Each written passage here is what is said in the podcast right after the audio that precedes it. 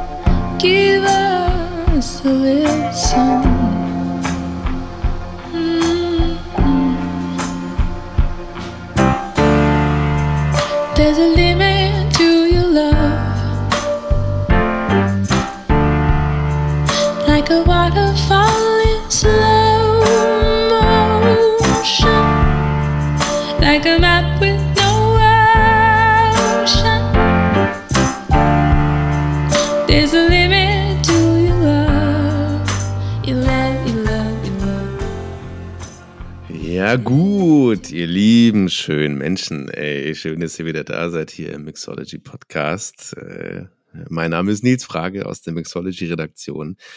Ich freue mich, dass ihr auch am ersten richtigen ganzen Septemberwochenende wieder da seid. Nee, schon, sorry, es ist das zweite Septemberwochenende. Vertan, ich habe es letzte Wochenende so auf so einer Messe vertändelt. Ähm, und umso glücklicher und fröhlicher bin ich, dass wir jetzt hier zusammen sind und bei uns ist, wie immer natürlich, er ist schnell, er ist treffsicher, er ist manchmal auch ein bisschen provokant, äh, aber immer on point. Manche nennen ihn auch den Usain Bolt der deutschen Barszene. Für euch hier Gabriel Daun am Start. Hallo, mein Lieber. Hoffentlich mit der Zunge mindestens halb so fix wie Usain Bolt mit den Füßen und allem, was dann oben drüber noch so Das ist eine dranhängt. Premiere, Gabriel. Wir nehmen abends auf und abends äh, bedeutet, du rauchst, während wir aufnehmen. Äh, es stimmt, ich rauche gerade. Ist eine schlechte Angewohnheit. Solltet ihr euch kein Beispiel dran nehmen. Ähm, aber ja, Full Disclosure, es stimmt. Äh, während ich diese Worte spreche, glimmt eine Zigarette in meiner rechten Hand. Ja, und ähm, will ich jetzt auch gar nicht vertiefen. Wie gesagt. Ne, schlimm, schlimm genug, dass ich den Menschen das gerade überhaupt offenbart habe. Ne? Ja, hoffentlich schaltet keiner deswegen ab. Ja, es ist, es ist September, es wird, es wird Herbst tatsächlich. Ne? Ähm, Herbst auch im gestern Herbst. schon, Hm. ge- gestern schon ein anderes Gedicht von, von äh, Rilke zitiert in einem anderen Zusammenhang, ähm, oh- ohne dass ihr alle zuhören müsst. Aber jetzt ist ja Herbsttag, ne? Rainer Maria Rilke. Herr, es ist Zeit. Der Sommer war sehr groß, legt einen Schatten auf die Sonnenuhren und auf den Fluren, lasst die Winde los. Jetzt ist es soweit. Es beginnt die wunderbare Zeit, in denen die Leute wieder fast gelagerte Spirituosen nicht auf der Terrasse, sondern äh, in den Bars, äh, in geschlossenen Räumen trinken hoffentlich, während die letzte Süße in den schweren Wein getrieben wird, um im Rilke-Bild zu bleiben. Nils, wie geht's dir? Tut mir leid, Ey, ich habe schon, ey, ich, geplappert hast schon wieder das. Schon wieder ein bisschen verloren. er hat schon wieder das Ruder übernommen. äh, wobei es ja eigentlich immer Kokolores ist, finde ich. Also ich muss sagen, äh, ein Gin Tonic kann auch im Januar hervorragend schmecken. Und ein äh, guter eiskalter Whisky Sour kann auch äh, an einem Juli-Nachmittag richtig Freude bereiten. Insofern tue ich mich, tue ich mich immer ein bisschen schwer mit, äh, mit, dieser, mit dieser jahreszeitlichen Aufteilung von bestimmten Spirituosen. Ja, aber. Marketingabteilungen hassen diesen Trick. Okay, dann ist es halt aber trotz allem so. äh, Wir müssen ja nicht über Spirituosen sprechen, aber wenigstens, sage ich mal, über Getränke. Ja, über äh, Mhm. gemischte Getränke, die schon ihr Kairos haben.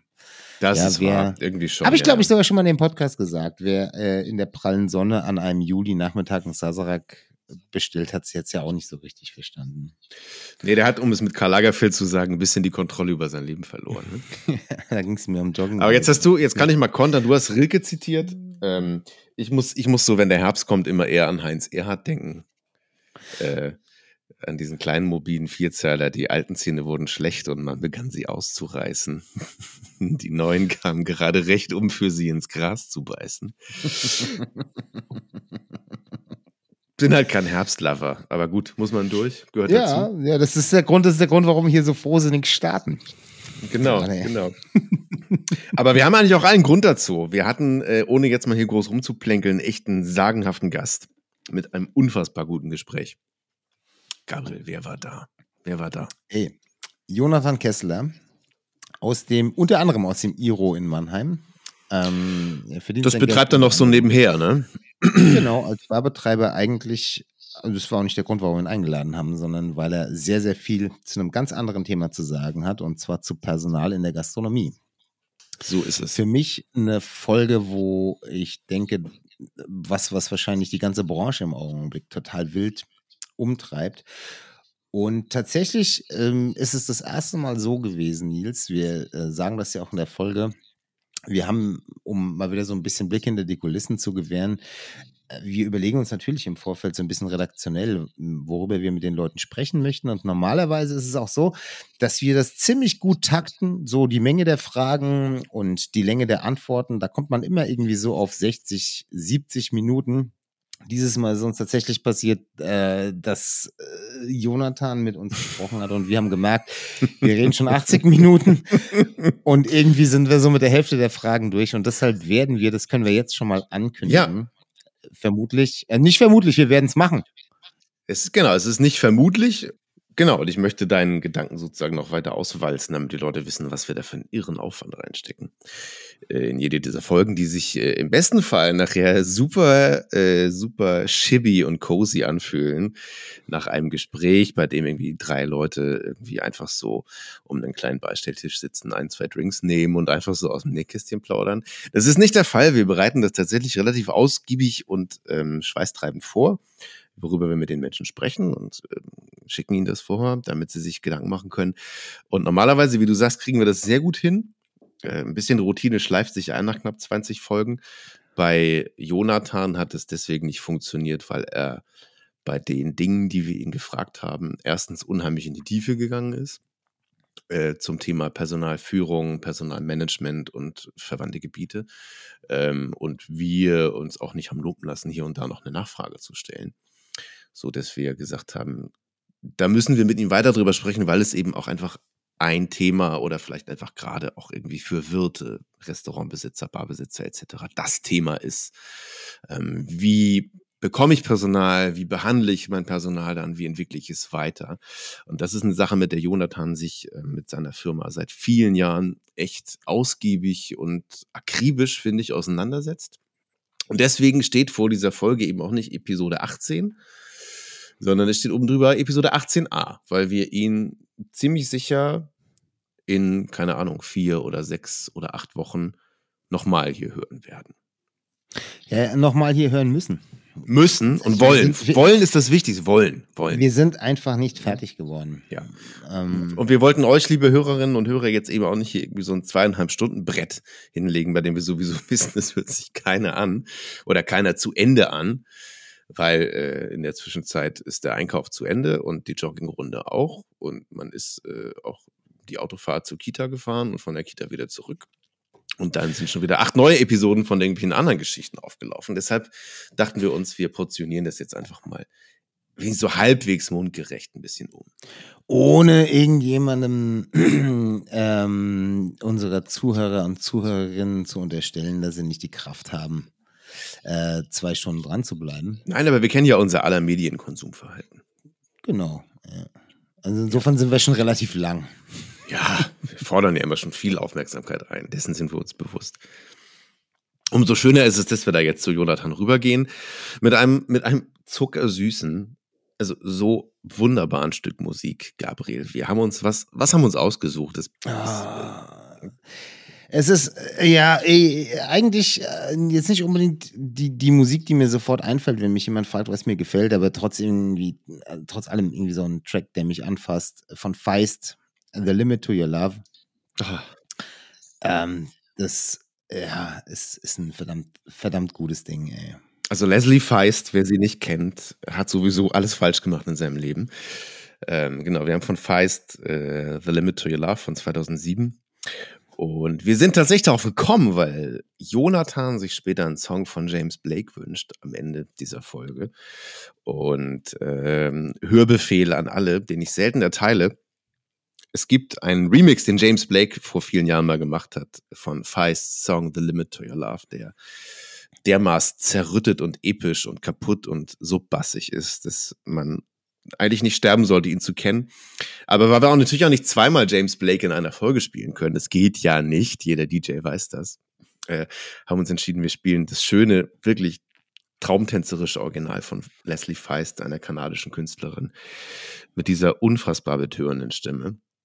Haben wir gerade schon eine Minute von gehört und äh, gehen da jetzt nochmal hin, bevor dann Jonathan gleich bei uns ist. Ich glaube, wir sollten Genau. auch, oder? Gabriel jetzt auch nicht mehr. Passt, passt, passt super, pa- passt auch super übrigens zu dem eingangs zitierten Rilke-Gedicht von mir. Feist ist so eine gewisse akustische Versinnbildlichung von, So von, von Rilke. Ja. Kann man machen. Kann man machen. Soll ich die letzte Strophe noch von Herbsttag zitieren, bevor, wir, bevor es losgeht, oder ist es zu heftig? Und ich sag schon mal, wir hören uns gleich wieder, denn äh, wir faden auch dann von dem Rilke direkt zu Feist rüber. Bis Wer gleich. jetzt kein Haus hat, baut sich keines mehr. Wer jetzt allein ist, wird es lange bleiben, wird Wachen lesen, lange Briefe schreiben und wird in den Alleen hin und her unruhig wandern, wenn die Blätter treiben. It should be written on your face.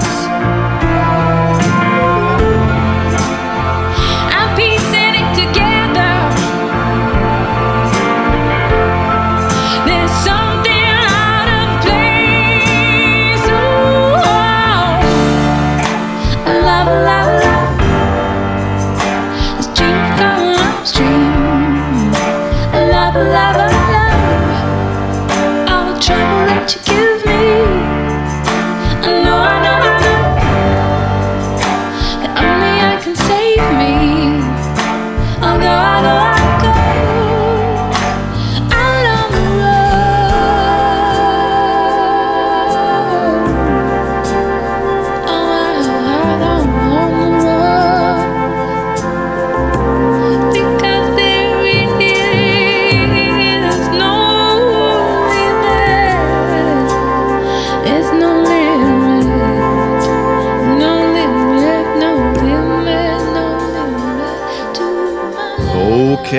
Fertig mit der Musik. Wir wollen euch nicht weiter auf die Folter spannen. Bei uns sitzt er jetzt hier aus Monem, wie man manchmal sagt, Jonathan Kessler aus dem Iro. Willkommen, Jonathan. Hi, hallo, grüßt euch. Hi. Hallo Jonathan, Grüße in die wunderschöne Kurpfalz. ja, Grüße, Grüße zurück an euch. Ja. Der zweite Monemer, der hier bei uns zu Gast Richtig. ist, Gabriel schon. Gute Quote. Oder? Genau. Ach, schön, dass du dir Zeit nimmst für uns, Jonathan. Ähm, wir haben uns letztes Jahr erst kennengelernt, als ihr mit dem Iro ein, ein Mixology Bar Award bekommen habt, hier in der zweiten Corona Edition sozusagen damals. Es war echt ein Mhm. tolles Treffen, tolles Gespräch damals in Berlin im Kink. Ähm, und wir haben damals ja auch irgendwie ganz schnell, worauf sich auf, äh, auch der Preis, den ihr bekommen habt, ein bisschen bezogen hat, sehr viel unterhalten schon über, über ein Thema, dem du dich als Unternehmer jetzt schon sehr lange widmest, eben äh, gar nicht so sehr oder auch, wie wir noch hören, in deiner eigenen Bar, im Iro, sondern ja schon viel länger ähm, mit deiner eigenen Firma. Ich will da jetzt nichts Falsches sagen, ich will jetzt nicht sagen, es ist eine Agentur oder es ist eine Beratungsfirma, das wirst du uns ja selber erklären.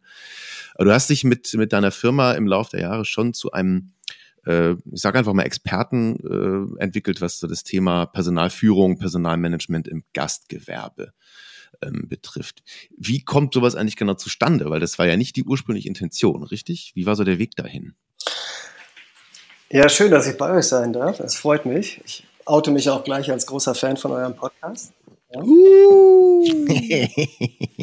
danke, danke, danke, danke. Ein äh, anhaltender Fanboy-Moment, den ich jetzt gerade hier habe.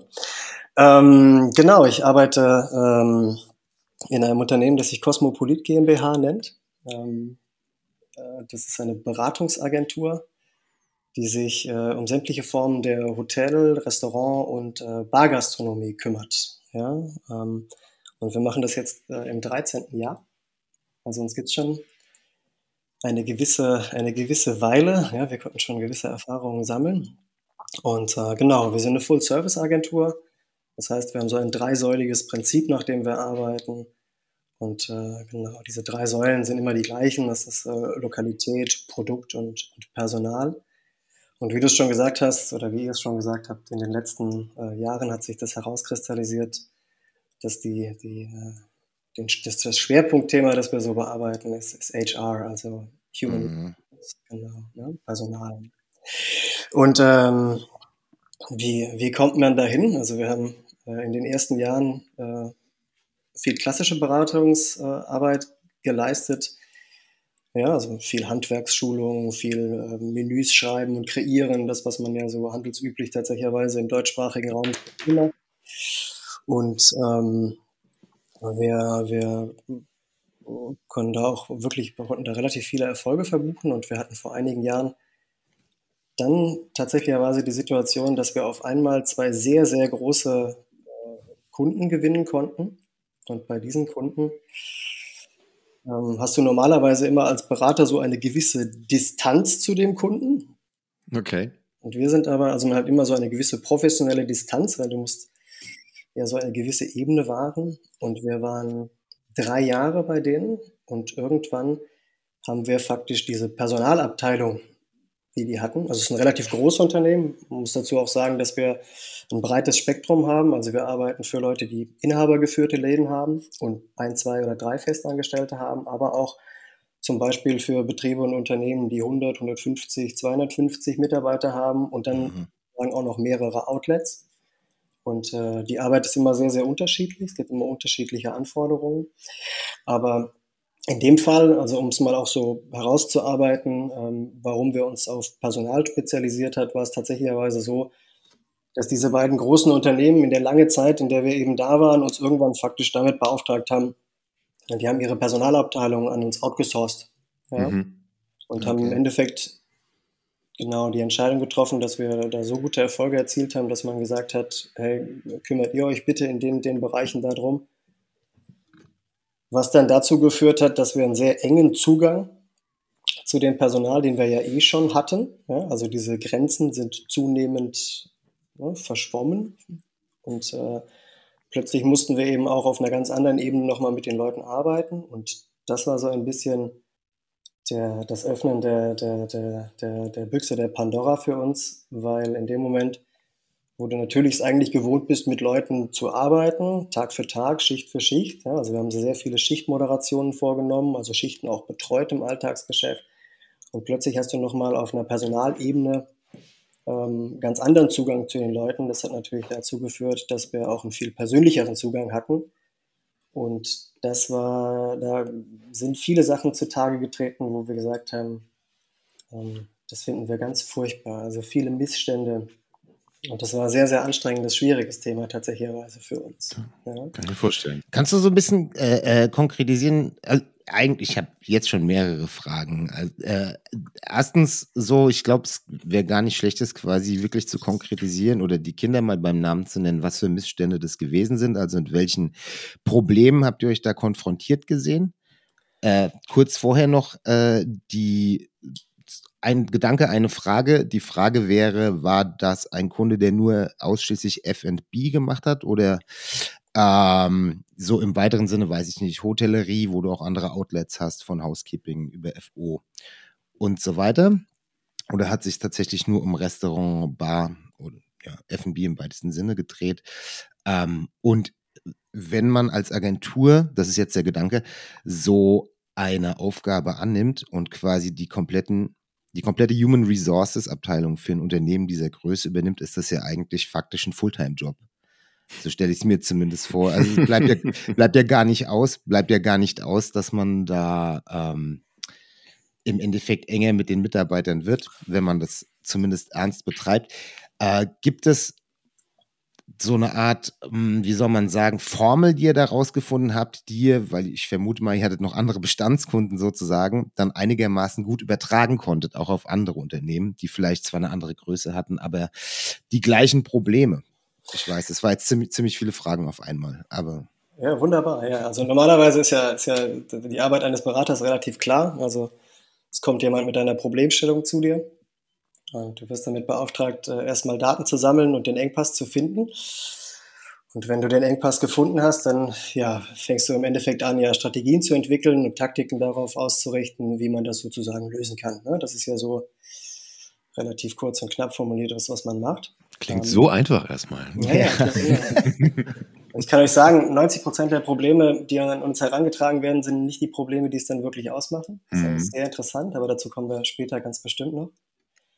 Das ist, glaube ich, so ein zentraler Punkt unseres Gesprächs heute. Ähm, die hatten ähm, Restaurants als auch Bars, ja, Mhm. unter einem, unter einer Holding vereint, äh, sogar auch äh, Sternegastronomie zum damaligen Zeitpunkt. Und ähm, genau, das, was wir für die gemacht haben, ist zuallererst, also es ging äh, relativ langsam los, dass man einfach genau Menüs geschrieben hat, Teamtrainingsveranstaltungen hat. Und dann ist es natürlich so genau, also wir stellen immer Berater ab, die sich innerhalb eines gewissen Stundenkontingentes um diesen Kunden kümmern. Also wir, normalerweise ist es ja so, du gehst als Berater irgendwo rein, nimmst deinen Werkzeugkoffer mit, äh, analysierst den Engpass, empfiehlst ein Werkzeug, lässt das Werkzeug inklusive Schulung da, machst den Koffer zu und gehst nach Hause ja, und schreibst deine Kostennote. Äh, In unserem Fall ist es so, dass wir das genauso auch machen, aber tatsächlicherweise immer noch mal eine nachfolgende Betreuungsphase vereinbaren. Ja, Mhm. um sozusagen, also unsere Spezialität ist es eben auch, Abläufe zu routinieren und Prozesse einzuspielen. Und dann kannst du nicht einfach gehen. Ja, das war das damalige Modell, das wir gefahren haben. Das hat dann eben dazu geführt, dass wir plötzlich für diese Bar- und Restaurantabteilung so zuständig waren und so einen engen Draht hatten, dass die eben auf uns zukommen und sagten, Leute, ihr macht das top, wir würden das gerne an euch abgeben, ja, könnt ihr euch bitte darum kümmern, weil die Personalplanung macht ihr, ihr macht das Recruiting und äh, ja, das, das Employee Branding könnt ihr im Endeffekt ja auch noch mitmachen. Und damals hatten wir auch den Personalstamm zu sagen und auch die Zeit hört sich sehr gut an, wir machen das tatsächlicherweise. Ja. Es ist allerdings eine andere Sache, ob du jemanden hast, der ähm, professionell ausgebildete äh, HR-Dame oder Herr ist, der wahrt Mhm. eine gewisse Distanz auch zu den Leuten, mit denen er redet. Ja? Mhm. Und jetzt Und hatten wir war, diese. das wart ihr in dem Sinne nicht, ne? Genau, wir kannten die Leute schon sehr, sehr Ja. gut. Ne? Wir kannten die Belegschaft sehr gut. Du trinkst natürlich auch zwangsläufig irgendwann dein Feierabendbier und kommst den Leuten näher. Und plötzlich hast du nochmal eine ganz andere Ebene, wo du mit denen kommunizierst. Ja, denn jetzt Mhm. plötzlich kommen die Mhm. natürlich nicht nur mit den, ne? plötzlich hörst du persönliche Sorgen. Ne? Plötzlich hast du natürlich solche Themen wie, ähm, reden wir einfach mal über eine Gehaltserhöhung und eine Rechtfertigung dafür und dann geben die die Leute persönliche Einblicke in diesen Vier-Augen-Gesprächen, wo sie einfach sagen, hey, ich benötige das, weil. Ja, Mhm. oder Ja. du sprichst mit Leuten und die sagen dir, hey, hör mal zu, du bist jetzt sechs Wochen krankgeschrieben, ja, das ist jetzt nicht das erste Mal. So, wie können wir helfen, wie können wir unterstützen, was ist dein Problem? Und da werden dir natürlich Sachen zugetragen, wo du oder wo wir für uns selbst ähm, feststellen müssen, ähm, das, das war eine komplette Neuausrichtung in der Branche. Also normalerweise hast du ja viel Kontakt auch zu Kollegen, aber nochmal sowas aus einer ähm, HR- oder Personalsituation oder jemand, der dafür zuständig ist, zu hören, war wirklich etwas, äh, was uns sehr schwer zugesetzt hat. Und natürlich arbeitest du dann Fulltime darauf. Also wir hatten vier Leute, die Vollzeit, ja, äh, 140 Stunden nur dort vor Ort waren Mhm. ja, und Sachen gemacht haben. Und das, was so erschreckend war und was uns auch dann dazu geführt hat, zu sagen, so wir möchten uns intensiver um das Thema Personal kümmern, war eben, und das ist glaube ich auch dann so ein bisschen die letzte Sache, die du mich gefragt hast, das, was wir festgestellt haben, war allen voran natürlich Drogenmissbrauch. Ja, Mhm. also viel Alkoholismus, viel andere Drogen. Ähm, und natürlich durch diese Arbeitszeiten und diese Verhältnisse, die davor geherrscht haben, vor allem auch in der Sternegastronomie, ganz viele schleichende Faktoren wie Depressionen oder Burnout. Ja, es war ein sehr, sehr intensives, krasses Thema. Wir haben dann ein Dreivierteljahr, ja ungefähr so zehn Monate noch auf dieser Position gearbeitet, bis wir dann selbst festgestellt haben, dass uns das selbst krank macht und wir dann tatsächlicherweise in kurzfristig da ein Treffen intern einberufen haben und gesagt haben, dass wir äh, gegen aller Kündigungsfristen zu trotz äh, den Kunden abgeben. Also ihr habt das Mandat dann wirklich von euch aus niedergelegt, sozusagen. Genau, haben dann Mhm. auch uns mit denen getroffen, haben das denen dann auch geschildert. Mhm. Ähm, war natürlich auch eine sehr schwierige Situation. Das hat zum damaligen Zeitpunkt gute 50, 55 Prozent unseres Gesamtumsatzes ausgemacht. Ja, Ja, klar. ähm, Okay. Überlegt man zweimal, ne? Mhm. Ja, wenn du, wenn die Gesundheit so ins Spiel kommt, ähm, als Selbstständiger und wir waren an einem Punkt, wo wir wirklich sehr viel Erfolg auch hatten. Aber deshalb war es eine schwierige Entscheidung. Aber am Ende war es auch eine relativ leichte Entscheidung, auch genau die richtige. Weil du nimmst diese ganzen Probleme, die die Menschen dir natürlich zutragen, mit nach Hause und versuchst sie zu lösen. Das ist ja deine Aufgabe. Du hast auch nach Mustern oder Kriterien gefragt, Gabriel. Und du hast natürlich Schablonen, die du, die du dir selbst entwirfst. Also ein guter Berater hat immer Schablonen, ja, die er auf Situationen wirft und dann guckt, äh, wie passen die, ne? also gewisse Lösungsansätze und Strategien, die du dann im Endeffekt individualisierst. Und von diesen Schablonen, die gibt es ja nur deshalb, weil du weißt, dass sie funktioniert. Ne? Also ja. da ist es natürlich auch schon hm. ausprobiert und getestet. Ansonsten bist du kein Berater, sondern ein Glücksspieler. Ja.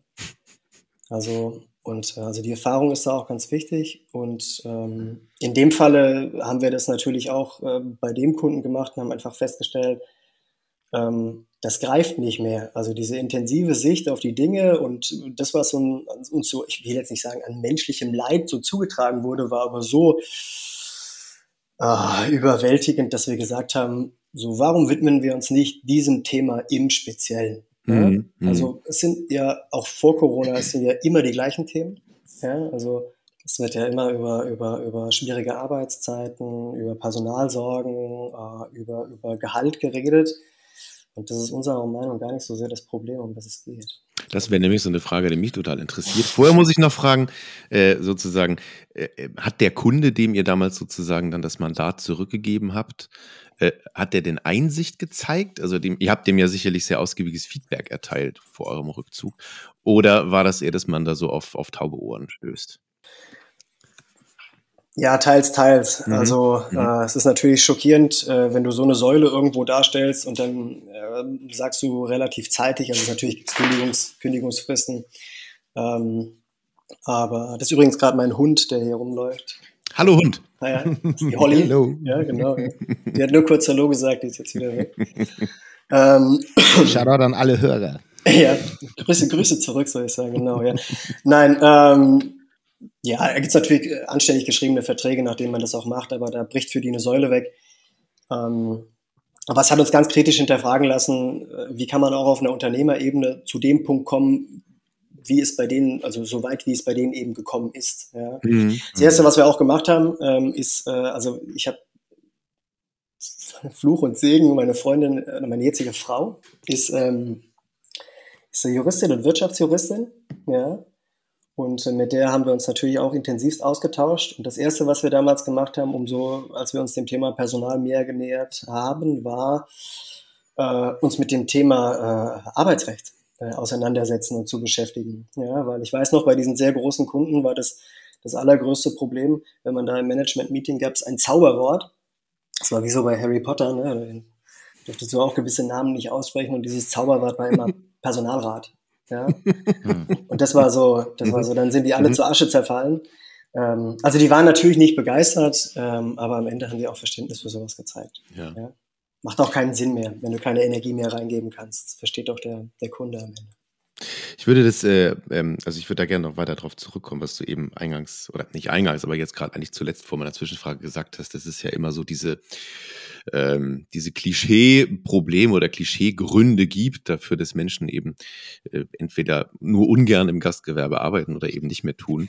Und das ist ja jetzt in den letzten, sagen wir mal, knapp zwei Jahren äh, in der ganzen öffentlichen Diskussion über den Mangel ähm, auch immer wieder mehr ins Feld geführt worden. Also eben so Bezahlung, wenig Freizeit, teils prekäre Anstellung, Burnout, Drogenmissbrauch.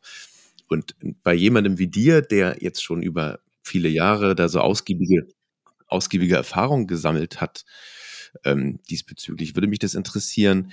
Ähm, sind das immer noch die Hauptgründe oder gibt es da vielleicht auch Gründe, die ähm, gar nicht so präsent sind, aber oft auch reinspielen? Also es kann ja auch sein, dass du jetzt einfach sagst, nö, es stimmt schon, aber es würde mich trotzdem interessieren. Ja, also zuallererst bin ich der Meinung, dass äh, die Gründe ähm, für unseren aktuellen und also für, für grundsätzlich unser Berufsbild als auch die aktuellen Schwierigkeiten im, im, im Personalbereich, die, die glaube ich, die liegen nicht bei Arbeitszeiten und bei Gehalt. Okay. Sondern ähm, ich glaube, das ist ein bisschen äh, ganz guter Vergleich, den man immer irgendwie ziehen kann, ist, ähm, ne, wenn, du, wenn du Unkraut hast und du möchtest dieses Unkraut loswerden, dann nimmst du es bei der, na, der Wurzel, ziehst es heraus und schmeißt es weg. Und das, was wir und viele andere Branchen auch in dem Bereich machen, ist aber, wir, wir reißen dem Unkraut so die, die Blätter ab, ja, Mhm. bis zu einem Zeitpunkt, äh, wo wir sagen, wir haben dann oben eine Knospe und dann identifizieren wir das als äh, Zierrose. Ja? Das Okay. machen wir dann, das machen wir dann so häufig, bis wir irgendwann den, den, den Wald vor lauter Bäumen nicht mehr sehen. Ähm, und äh, ich glaube, wa- was man sich natürlich irgendwie, wenn man die Hintergründe und die Frage stellt, was sind denn wirkliche äh, Lösungsansätze, die da helfen, dann glaube ich, kommst du ganz schnell, äh, also musst ein bisschen weiter ausholen, weil ich glaube, es ist auf der einen Seite natürlich, wir befinden uns mitten in einem gewaltigen gesellschaftlichen Wandel. Ja? Also wir haben äh, mit, äh, ich glaube, vierter industrieller Revolution, ne? also Digitalisierung, ja, äh, Klimawandel, Politikverdrossenheit, haben wir relativ viele große gesellschaftliche Themen, die so aktuell äh, in unserer Branche sich insofern auswirken, als dass wir immer noch eine sehr junge Branche sind von den Leuten, die darin arbeiten. Ich glaube, Absolut. Man, ich glaube, das kann man festhalten. Wir haben eine junge Branche. Ist auch bedenklich, warum wir immer so jung bleiben. Ja, aber wenn ich in die Bars und Restaurants gehe, vor allem, also reden wir heute ein bisschen mehr über Bars als über Restaurants. Restaurants sind immer so slightly different. aber bei Bars ist, denke ich, schon die Belegschaft, wenn wir sagen zwischen 20 und 35, dann catchen wir, glaube ich, schon einen sehr großen Die prozentuellen Anteil. Majorität. Mhm. Genau, ja. Und das sind natürlich die Menschen dieser Generation, die sich mit diesen Fragen auch auseinandersetzen müssen. Ja, einfach weil sie noch so viel Zeit auf diesem Planeten zu verbringen haben. Und auch eventuell, ähm, ja, genau. Ja, also die müssen sich genau mit diesen Fragen halt einfach auch beschäftigen. Und wir haben einfach diesen Wechsel von, von einer Erwerbgesellschaft hin zu einer, einer, einer Sinngesellschaft. Ja, das heißt also, ähm, ich muss wirklich ein bisschen weiter ausholen, ja. Aber, Ja, feel free. Ey, Aber- dafür bist du da. aber, aber da müsst ihr, da müsst ihr jetzt einfach durch. Ähm, du hast, wenn du Personal in der Bar betrachtest, hast du zwei Faktoren. Ja? Und zum einen hast du, hast du Arbeitsplatz äh, interne Faktoren und Arbeitsplatz externe Faktoren. Arbeitsplatz interne Faktoren sind solche Sachen, die für dich hauptsächlich beeinflussbar sind, wie zum Beispiel Gehalt, ja, Arbeitszeit, Arbeitszeiten, ja, oder die, die, die mentale Hygiene in deinem Unternehmen. Ne? Das sind alles Sachen, die du relativ unmittelbar auch beeinflussen kannst, wo du steuern kannst und die du machen und tun kannst. Die arbeitsplatzexternen Faktoren sind die Faktoren, die ich in meiner Theorie oder in meiner Arbeitsweise, in meinen Schablonen so bezeichne. Das sind gesellschaftliche Faktoren, die auf dich einwirken. Ja? Es gibt ein schönes und einfaches Beispiel. Stellt euch einfach äh, drei Freundinnen vor, die anfangen zu studieren im Alter von 19 Jahren. Es tut mir leid, dass, weil ich bin auch ehemaliger Geisteswissenschaftler und ja auch ihr, aber es gibt eine Dame, die studiert Geisteswissenschaften, die andere studiert äh, Bauingenieurswesen und die dritte wird Juristin. Und die fangen alle in unserem kleinen Planbeispiel als Bartenderinnen an. Ja. Mhm. Mhm. Jetzt gehen wir mal davon aus, äh, eine davon bricht ihr Studium ab und arbeitet Vollzeit in der Bar. Ist ja tatsächlicherweise leider des Öfteren auch der Geisteswissenschaftler oder die Geisteswissenschaftlerin, während die anderen ihr Studium fertig machen. Hier sitzt äh, vor diesen drei Mikrofonen mindestens ein Beispiel, kann ich von mir aus sagen. Ja, ja. ja, also bei mir ist exakt dasselbe. Ja. Der, äh, der Nils hat ja, hat's ja statistisch als Geisteswissenschaftler Hat's ja sowas- durchgezogen. hat's ja sowas Also, gebracht. Ich verfüge über einen Hochschulabschluss, sagen wir mal. Ja. so. Genau.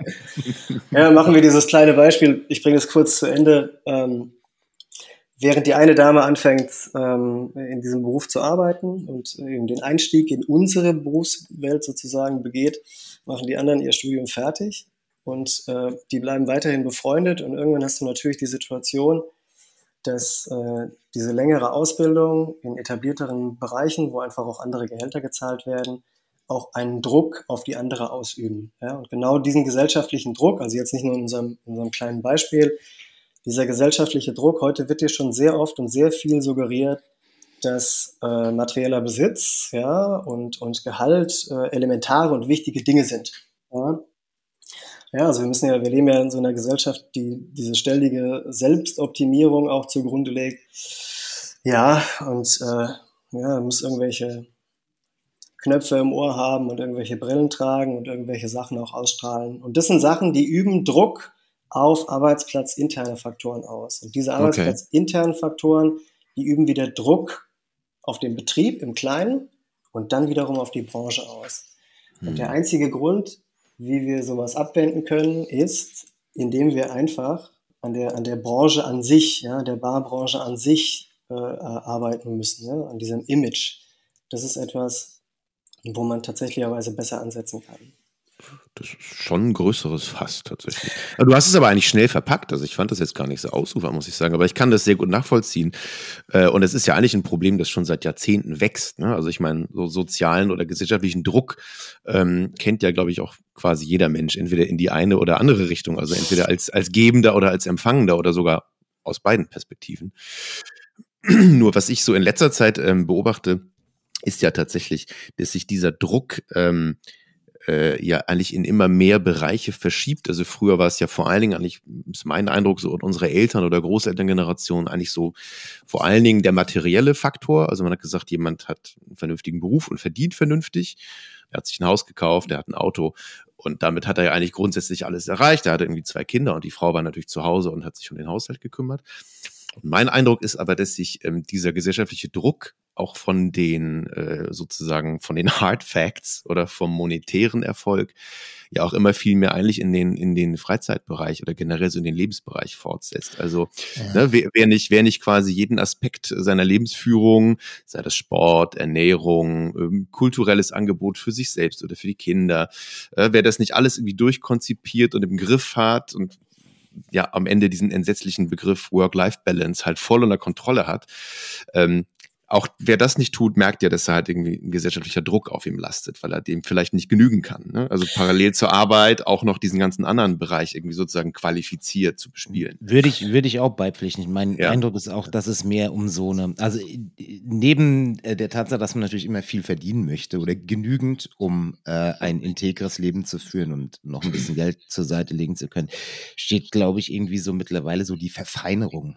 des Lebens auch so ein bisschen im Vordergrund. Gerade gerade bei diesen jüngeren Menschen, denen es gar nicht mehr so darum geht, ein Reihenhaus zu kaufen äh, und ein Volvo Kombi und so.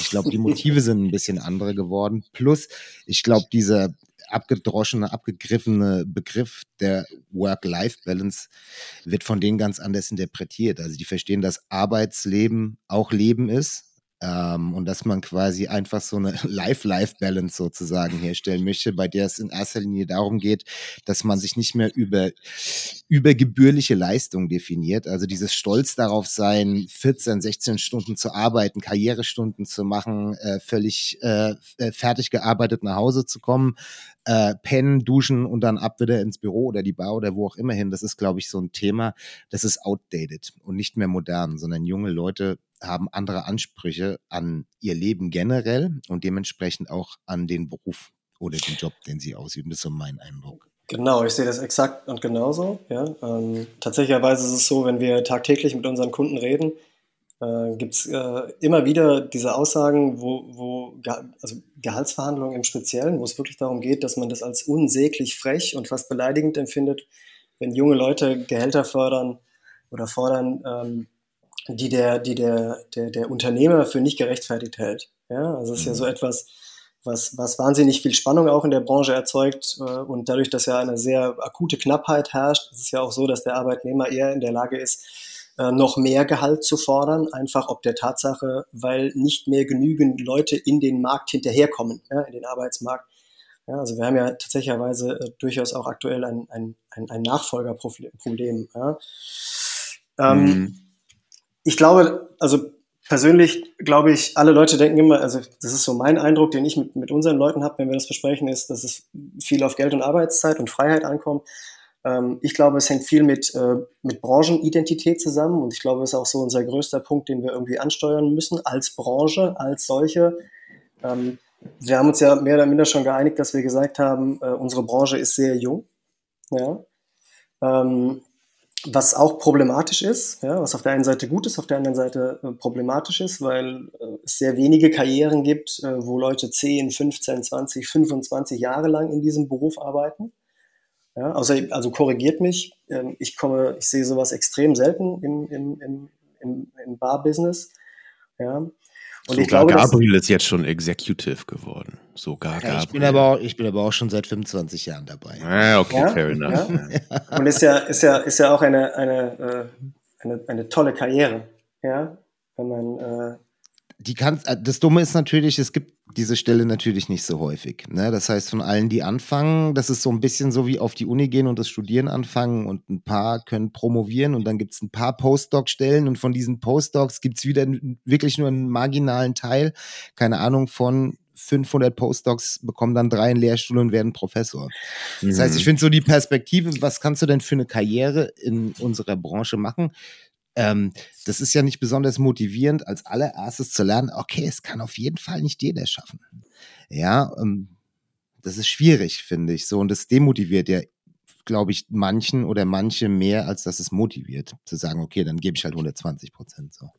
Genau, ja. Und das ist ja auch die Frage, die wir irgendwie beantworten wollen und müssen. Ja, also wie, wie äh, können wir Personalprobleme lösen? Und man kann sie meines Erachtens nach nur mittel- und kurzfristig lösen über die Tatsache, dass man natürlich das Branchenimage deutlich stärkt äh, und, und da sozusagen auch einfach Ressourcen, Ressourcen mehr bündelt und zusammenträgt. Aktuell ist es wirklich so, dass wir ähm, sehr viele von diesen jungen Leuten mit, mit solchen Faktoren wie Sexiness und Coolness, also an die Bar locken. Ja? Mhm. Mhm. Äh, und äh, das sind allerdings Faktoren, von denen man sagen muss, äh, die halten die Leute nicht lange genug in diesem, in diesem. Und Die nutzen sich irgendwann ab, ne? Das liegt ja in der. Natur der Sache. ja, und ich meine, ich meine Leute, Leute wie, ähm, nehmen wir einfach jetzt Gabriel als Beispiel, ist ja eine Top-Sache. Je länger du natürlich in einem Beruf arbeitest, je mehr Erfahrung du sammelst, je höher du auch kletterst oder je besser deine Aufgaben werden, desto mehr Erfahrungsschatz ist in der Branche vorhanden. Ja, und aktuell Mhm. ist es meines Erachtens nach so, dass Leute in diesen Kreislauf einsteigen, mal wieder mit einem kleinen, einfachen Beispiel. Ne? Leute gehen an die Uni, fangen an zu studieren, äh, arbeiten dann zwei bis drei Jahre in, ne, äh, in, in dieser Branche und dann gehen sie irgendwann, verlassen sie diese Branche wieder. Aber für die Branche ist das nicht zuträglich, weil es ja eigentlich Mhm. besser ist, ja, wenn du, je länger du in der Branche arbeitest, desto mehr kannst du auch dieser Branche zurückgeben und diese Branche auch natürlich auch bereichern. Und aktuell haben wir natürlich Kreisläufe, wo wir sagen müssen, Leute kommen rein und sind in einer Haltbarkeitsdauer von schwere Statistik, das nachzuvollziehen, aber sagen wir mal einfach zwei bis vier Jahren. Wahrscheinlich ist die, die Zahl noch geringer in der Branche und dann gehen sie wieder aus der Branche raus. Mhm. Ja, das ist wie ein, Mhm. wie ein kleiner Ausflug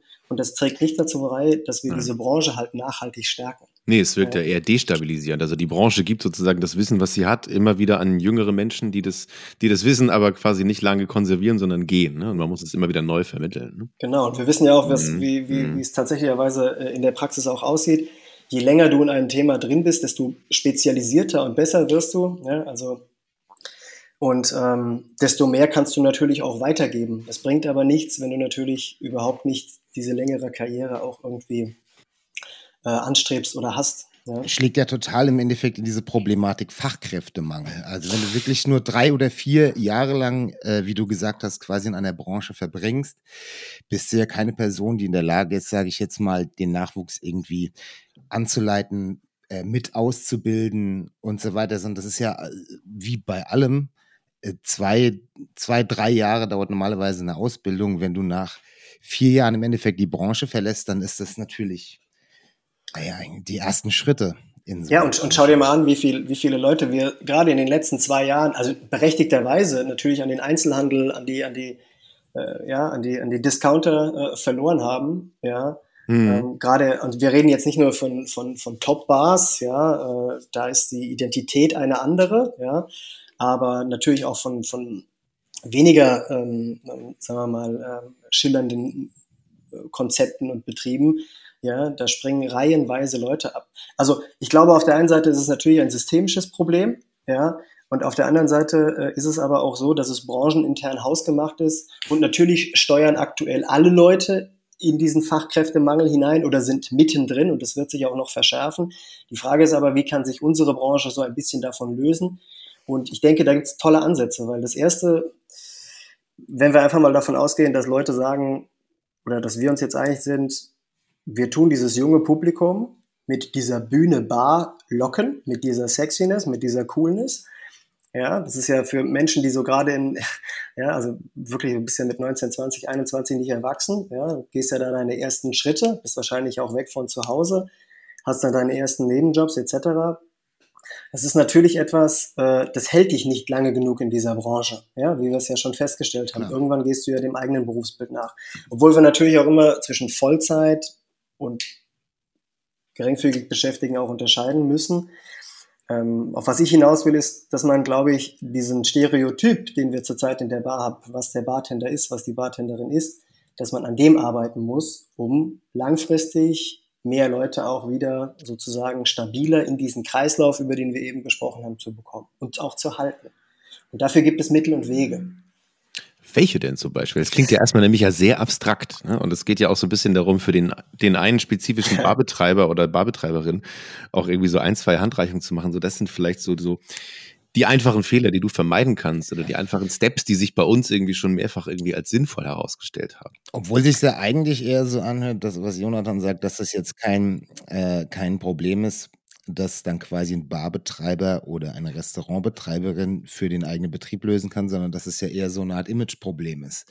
Ja, also das ist, Oh. ich finde, das hat man auch, ich finde, man hat es auch, Entschuldigung, dass ich unterbreche, aber das Fass muss ich kurz aufmachen. Ähm, das hat man ja auch so ein bisschen äh, während Lockdown-Zeiten und Pandemie und so weiter gemerkt, dass eigentlich Gastronomie natürlich lobbymäßig wahnsinnig schlecht aufgestellt ist. Das genau. Ja, also eine Stimme in der Gesellschaft zu haben und im Endeffekt auch zu verkaufen, welches Gewicht und welche Funktion und welchen Wert man als Gastronomie im Ganzen hat. Ich glaube, das ist ja auch das Problem, was dann dazu führt, dass Leute, junge Leute, die Nachwuchs sein könnten, sich für eine andere Branche entscheiden. Das steht und fällt gar nicht so sehr mit einzelnen Betrieben, sondern tatsächlich ja mehr mit so einer Art, ja, also Lobbyarbeit, ja, in, in seiner Gänze. Absolut.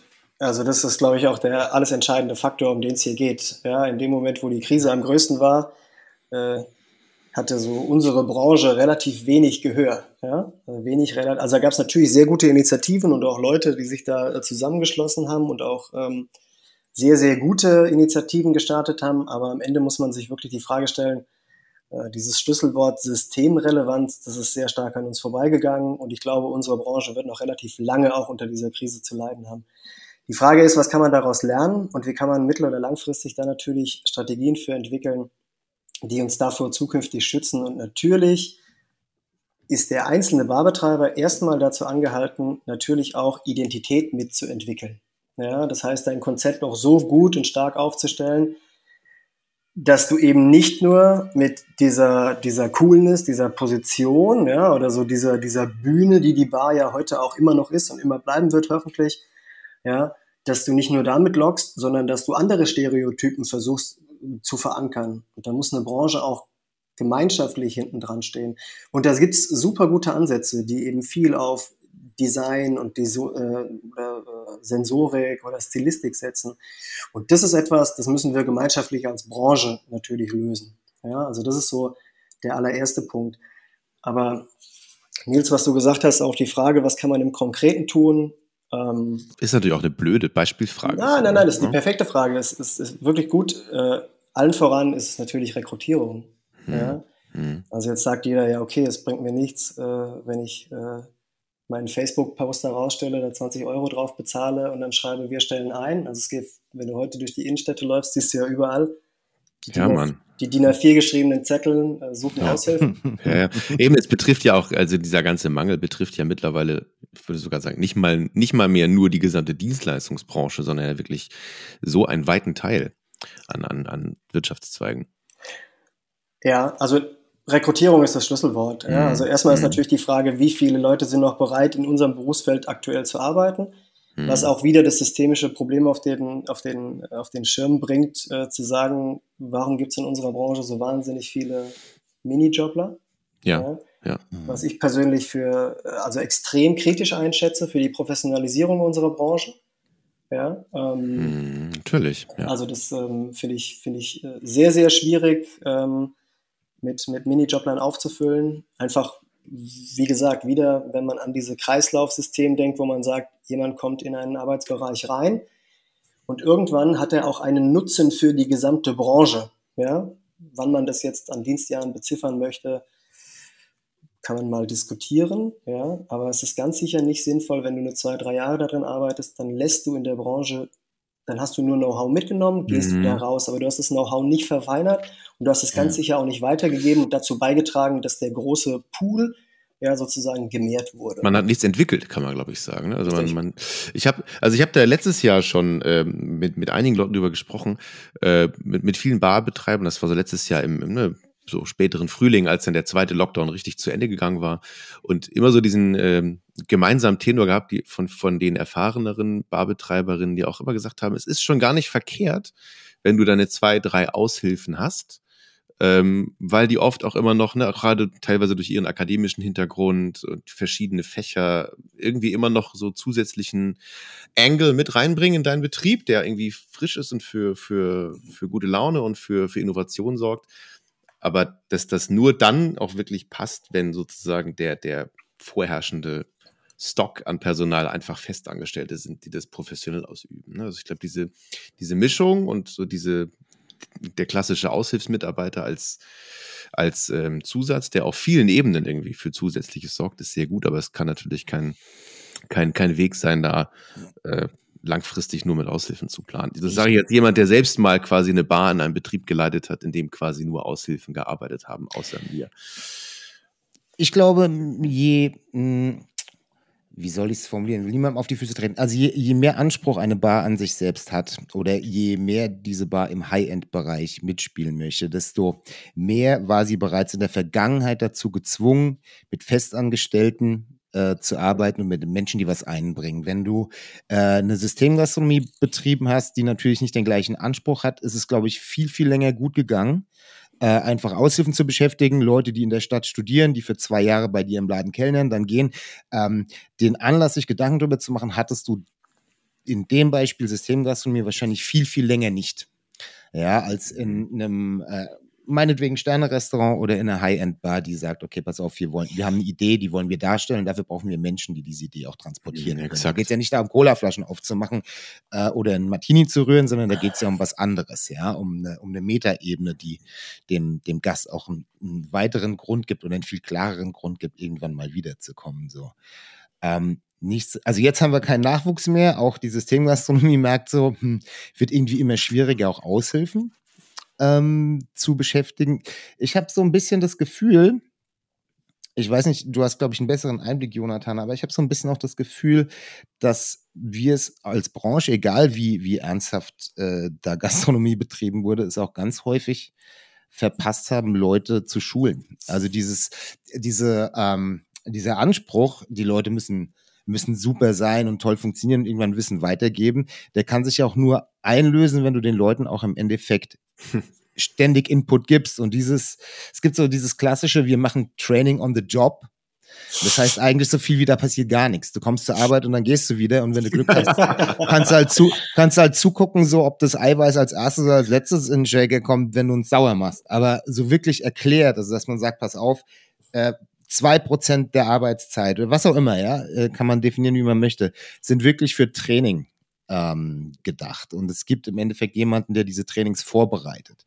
Ähm, und die finden nicht nebenbei statt, sondern die befinden statt, wenn keine Gäste im Raum sind und so weiter. Also dass du Leuten auch wirklich das Gefühl eines Mehrwerts gibst, der nicht finanziell ist, sondern der wirklich was mit Wissen zu tun hat, dass du anbietest, ja, was du ihnen, was du ihnen gibst und auf dem sie aufbauen können, ist, glaube ich, eine Sache, die viel zu lange halt einfach, weil Aushilfe rein, Aushilfe raus, kann Tablett tragen und so, kann sich Tisch Nummer 41 bis 48 Marken äh, eine Kasse bedienen, klappt schon. Irgendwie und am Ende stimmt immer die Abrechnung auf dem Kellnerschlüssel.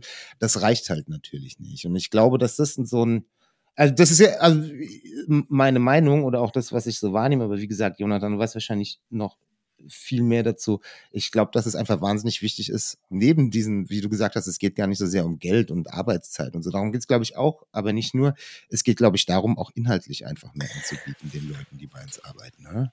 Ja, absolut. Also nochmal, ich glaube, auch zum Thema Geld und Arbeitszeiten ist es ganz wichtig. Also wenn ich sage, das sind nicht die entscheidenden Faktoren, dann sage ich, dass es dann natürlich von aus unternehmerischer Sicht auch Leitplanken geben muss. Ja? Also wenn du natürlich nicht Mindestlohn zahlst und tust deine Crew im Endeffekt äh, damit durchfüttern, dass du sagst, ey, du kannst halt dein Trinkgeld da drauf rechnen, also dann solltest du auch kein Unternehmer im Barbereich sein. Ja? Richtig. Weil dann hast du Also einfach dass du in keinem Bereich Unternehmer sein. ich weiß genau, ja, ich weiß, ich weiß gar nicht, also das ist, ich weiß gar nicht, ob ich das sagen darf, aber so eine beschissene Planung, so, das ist ähm, furchtbar, ja. Aber halt tatsächlicherweise in unserer Branche auch gang und gäbe. Ja, also Leider. gibt es, ja, gibt es, kommt vor. Ja.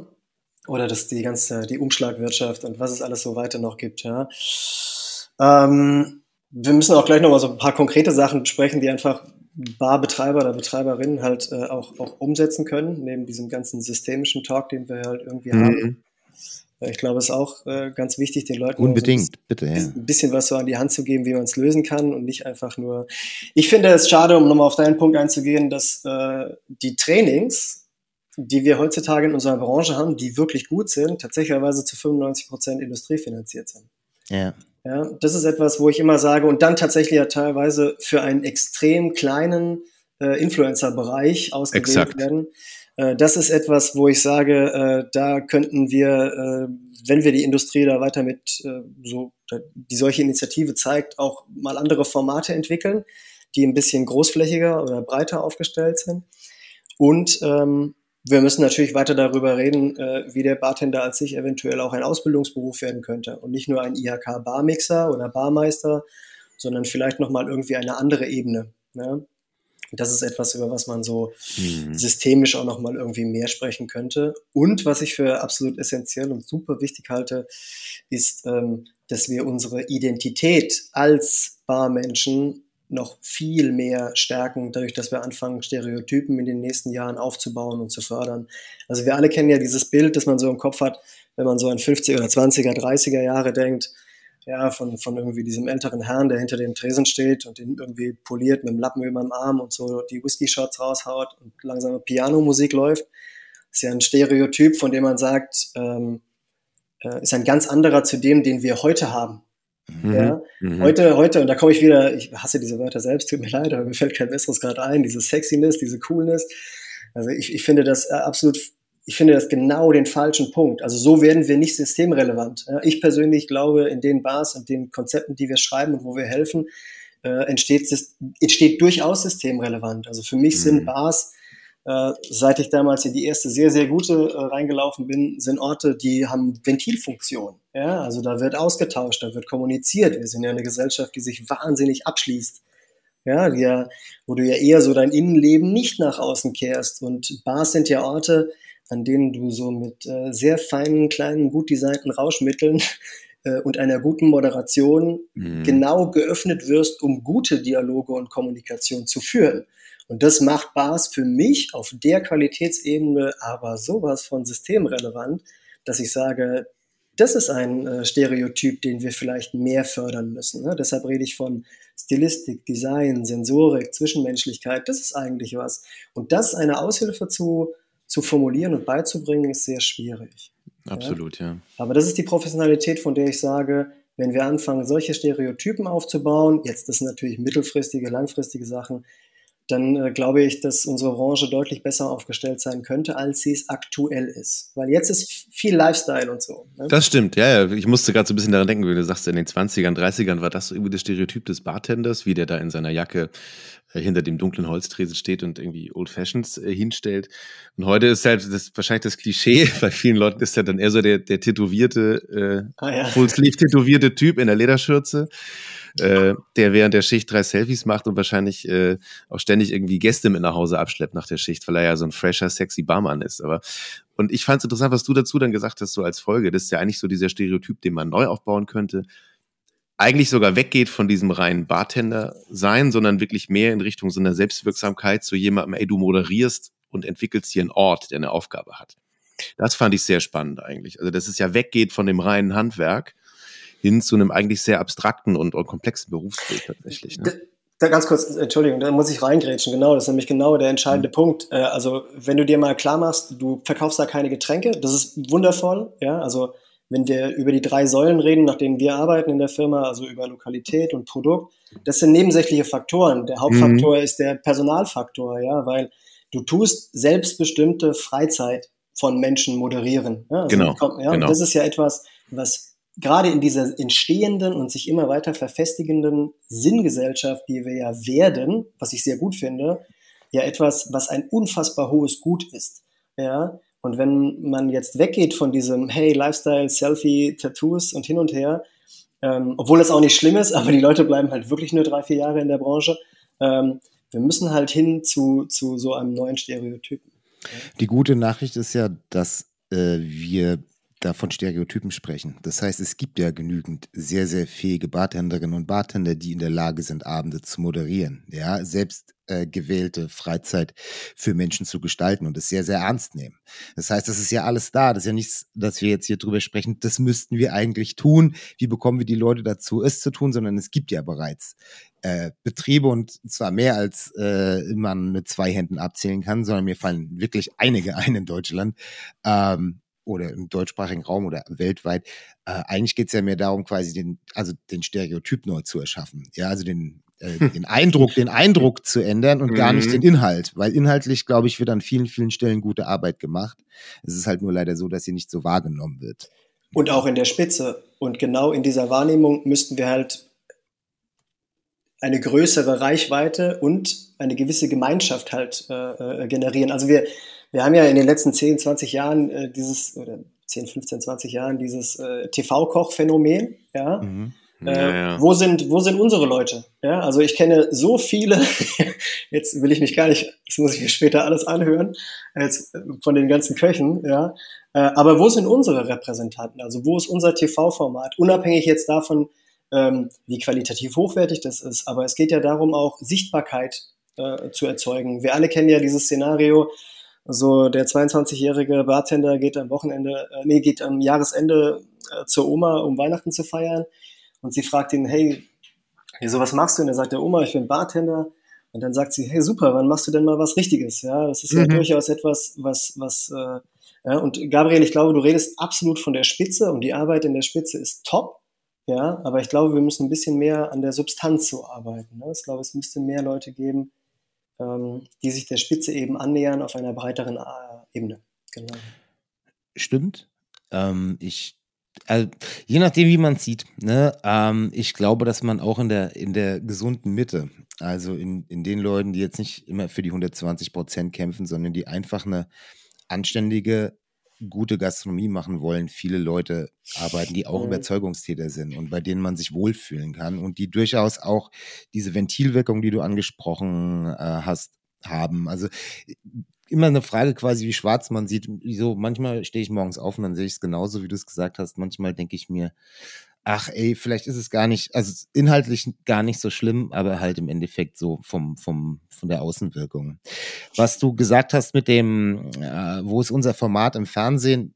Ich war schon so eins, zwei Mal mit Leuten in Gesprächen tatsächlich dazu, wie man das wie man das umsetzen könnte. Und äh, das Hauptproblem ist natürlich immer so, dass es, wenn es um Alkohol geht, äh, da alle Redaktionen und äh, Redakteure und so das mit sehr, sehr spitzen Fingern anfassen und Mhm. keiner hat Bock, sich in die Nesseln zu setzen, ähm, weil es natürlich ein wahnsinnig schmaler Grad ist. Hm. Zwischen Ah, weiß ich jetzt nicht, ob das nicht ein bisschen viel Alkohol ist. Ja, okay, die machen eine Bartour und äh, haben gerade das fünfte Glas am Hals so. Ähm, und bitte trinken Sie verantwortungsvoll und wir stellen das so dar, dass uns da keiner irgendwie an Karren fahren kann. Ich glaube, das ist so ein, eine zusätzliche Schwierigkeit, die natürlich in Kochshows und so weiter bei Fernsehköchen so erstmal nicht gegeben ist und warum da quasi die Schwelle wesentlich niedriger ist, um das irgendwie ins Fernsehen zu führen. Total. Ja, ja. Ich Mhm. habe hab, hab Mhm. ähnliche Erfahrungen auch von ähm, von äh, ein, zwei Bekannten, die auch mal irgendwie ähm, irgendwo gepitcht haben für Fernsehsender, Radiosender, mal so Geschichten. Also Leute, die für uns schreiben oder so, mal so Geschichten zu machen über, keine Ahnung, eine Brennerszene in irgendeiner Region, in einem Land oder sowas. Und es ist immer unheimlich schwer, weil die, die zuständigen Redakteure bei den Sendern eigentlich persönlich meistens ein richtig großes Interesse haben und auch wissen, dass die Zielgruppe eigentlich ein Interesse hat, die aber ganz oft auch eben zurückziehen, weil sie sagen, ja, das ist so Spirituosenthema. Wenn es wenigstens Wein wäre, könnten wir es noch irgendwie kultureller, Mhm. Also mehr als so kulturelle Bildung verpacken. Aber Schnaps ist unheimlich schwierig. Und das ist ja das gleiche Problem. Ja, also ich meine, die Mhm, Brenner genau. gehören da ja dazu. Ja, mit denen sitzen wir eigentlich in einem Boot. Ähm, Ja, voll, genau. Ja, also klar stellen die Absolut, Destillate her und so weiter, aber dass es ein Handwerk ist, dass es mit genauso viel äh, Hingabe und Expertise und so zu tun hat wie die Arbeit eines Winzers oder äh, äh, von jemandem, der gar keinen Alkohol herstellt. Ja, ähm, Mhm. das, also klar, ich verstehe auch, es liegt in der Natur der Sache und ganz am Anfang äh, hat Jonathan das ja gesagt, ähm, äh, eins der Hauptprobleme ist natürlich auch Alkoholmissbrauch. Ähm, vielleicht weil der, weil der Zugang so niedrigschwellig ist. Ja. Ich hab, andererseits, ich habe ich hab äh, in der langen Zeit als Bartender eine Sache gelernt. Ähm, es ist natürlich nicht, nicht branchenbezogen, sondern grundsätzlich alle, die viel arbeiten, trinken viel. Also jeden, ähm, jeden Karrierestunden-Dude aus irgendeiner Agentur oder Bank oder so, der bei mir reingestürzt ist, äh, um 1 Uhr, als er das Büro verlassen hat und der um 7 Uhr wieder da sein musste, der hat es trotzdem gepackt, innerhalb von einer Dreiviertelstunde halt vier Gin Tonic ähm, oder Negronis zu zahlen, bevor er dann aus der Bar rausgegangen ist. So, so richtig gesund ist es nicht. Ähm, Mhm. Aber klar, also ich meine, es ist, es ist ein Thema, was man sich ja immer irgendwie gewahr machen muss, womit wir da handeln und was wir verkaufen. Es ist halt, weiß gar nicht, ob wir da noch länger drüber sprechen müssen, aber das macht es halt im Endeffekt schwierig, da so einen Fuß in die Tür zu bekommen. Immer wenn es um Alkohol, um hochprozentigen Alkohol geht, äh, sind da einige Leute ein bisschen zurückhaltender, glaube ich. Berichterstattung und so weiter. Definitiv, definitiv. Ich kann es ja irgendwie auch nachvollziehen. Klar, Ja. Ja, absolut. Muss ja trotzdem nicht unmöglich sein. Nee, ich denke, ich denke, ich meine, da rollt natürlich auch diese Gesundheitswelle, die rollt ja auch übers Land, ja, äh, und über die Gesellschaft. Und äh, da sollte man auch versuchen, finde ich, neben all diesem Gesundheitswahn, ähm, ne, neben all der, der physischen Gesundheit, um die es da geht, äh, auch dafür zu sorgen, dass psychische Gesundheit äh, herrscht, ja. Und äh, ich für meinen Teil kann ganz klar sagen, dass es, ich trinke zwar extrem wenig Alkohol, aber so die Dosis macht das, äh, macht das Gift, ja.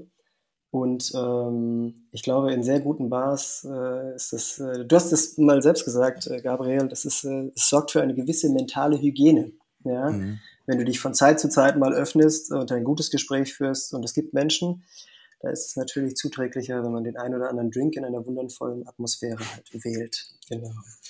Aber äh, so, wir können einfach nochmal so für die Barbesitzer und Besitzerinnen da draußen einfach auch nochmal so einen Katalog zusammenstellen, wie man jetzt konkret an Personal kommt. Ne? Das ist ja, glaube ich, auch.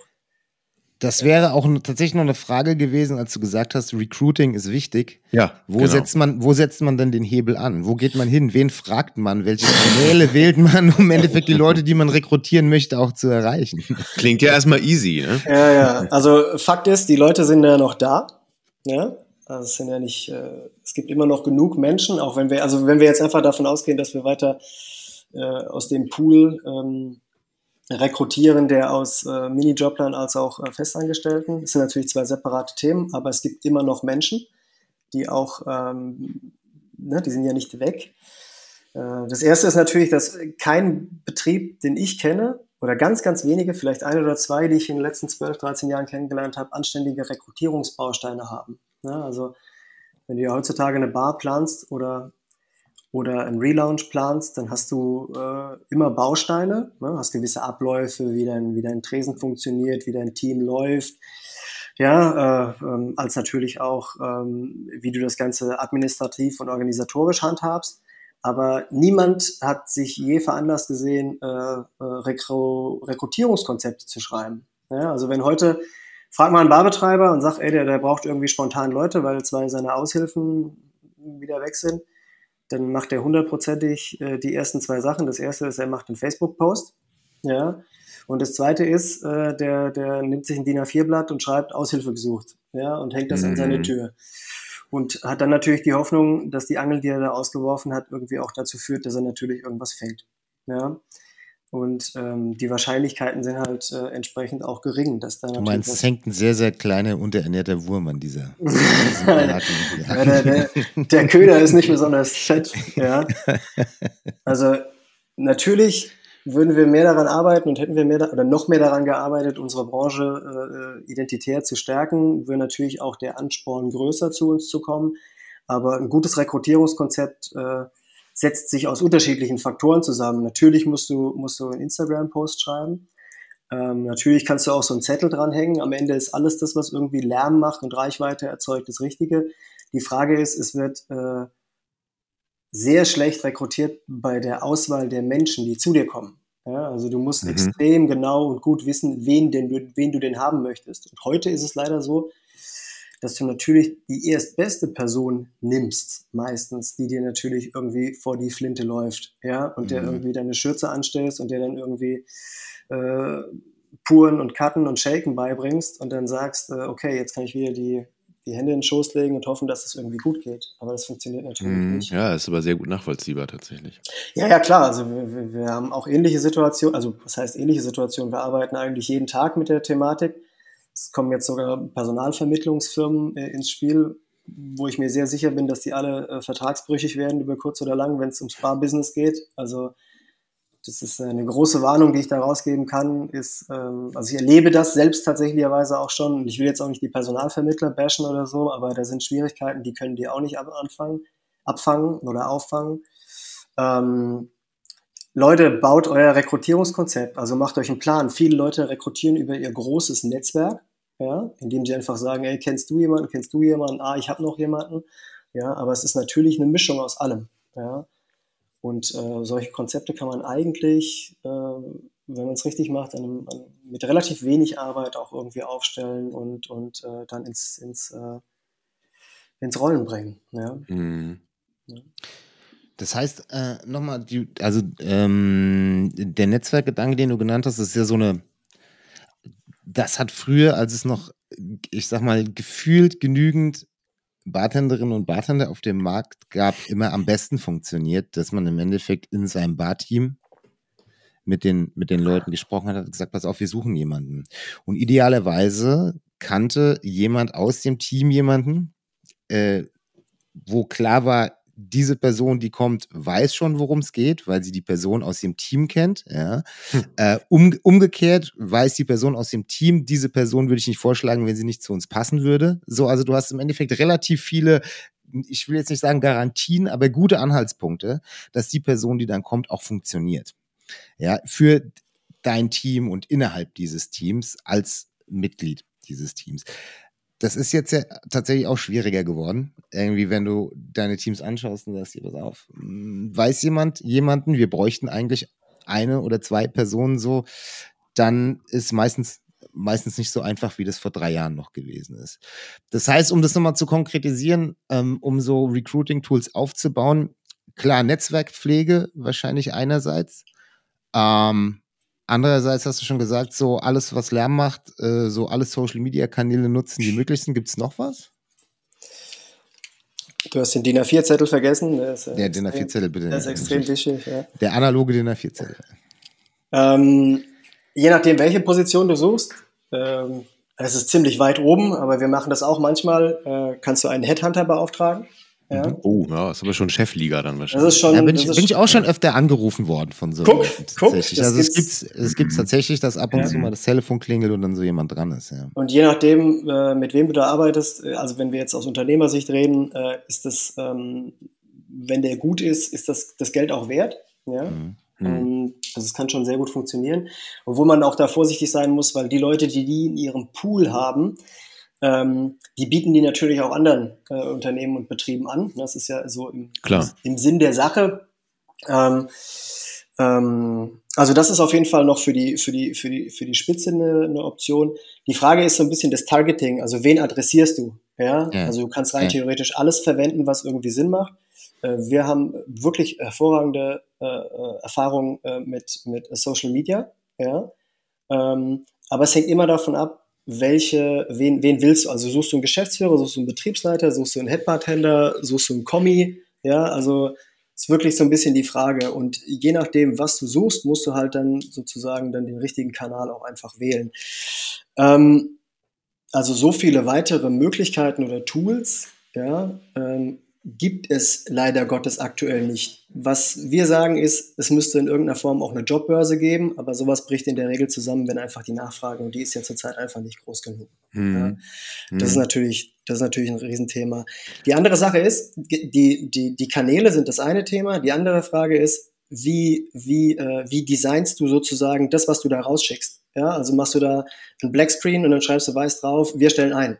Ja, das Ja. brennt mir jetzt schon seit, seit ein paar Minuten immer mehr unter den Nägeln. Ich glaube, Ja. das ist, ähm, wird von so vielen Barbetreiberinnen und Barbetreibern immer noch unterschätzt. Und ich denke auch gerade an die Folge, als Anne Linden hier war vor zwei Ja. Monaten. Wirklich lieber echt irgendwie die paar hundert Euro ausgeben für einen Grafiker und jemanden, der dir was textet.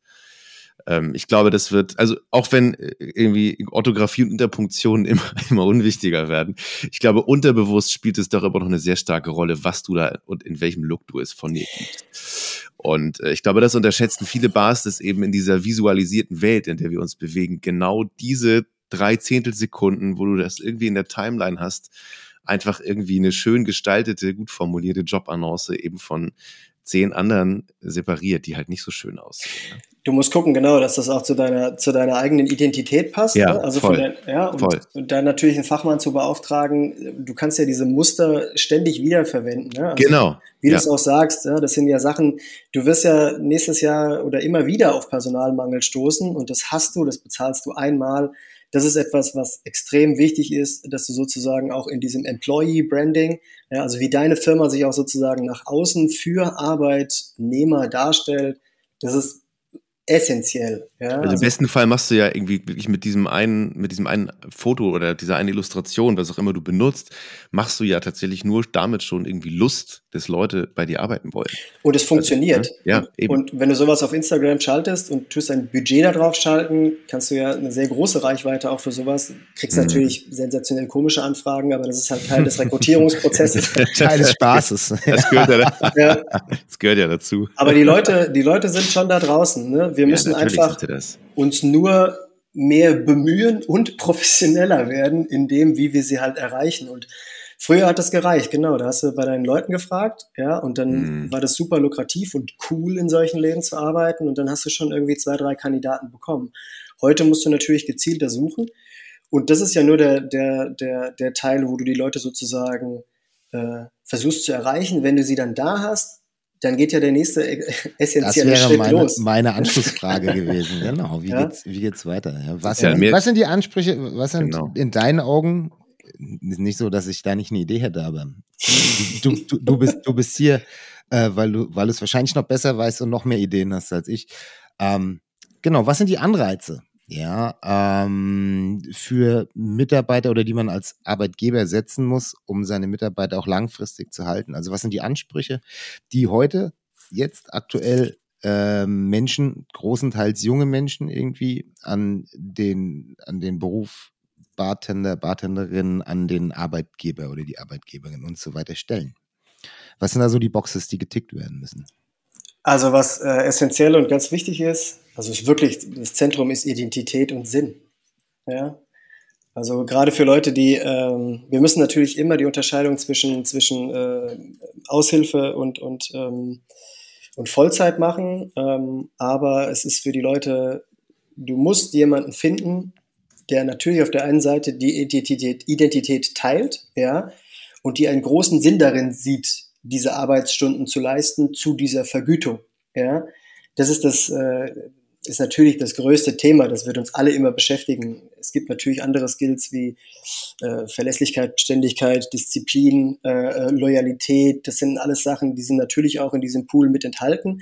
Ähm, daran scheitert es auch nicht. Man findet in der Regel auch schon ganz gute Leute. Die Frage ist, wie führst du sie dann im nächsten Schritt? Also ich will nicht direkt schon vorgreifen, ja, ähm, weil es geht ja auch immer so ein bisschen darum, die ersten drei oder sechs Monate in der Bar, wenn das einigermaßen gut funktioniert, die funktionieren immer. Es ist ja die Frage danach, wie bleibt mal jemand ein, zwei, drei, vier, fünf Jahre?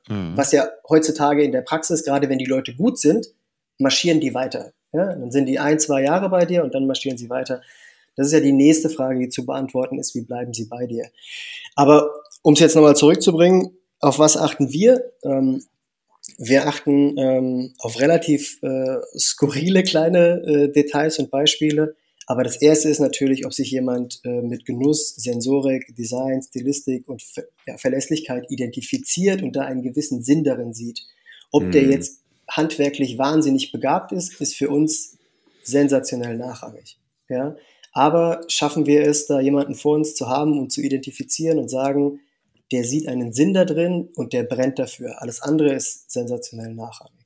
Glaube ich auch. Also äh, selbst wie man ein Tablett hält, kann man Leuten relativ kurzer, äh, kurzer Zeit beibringen.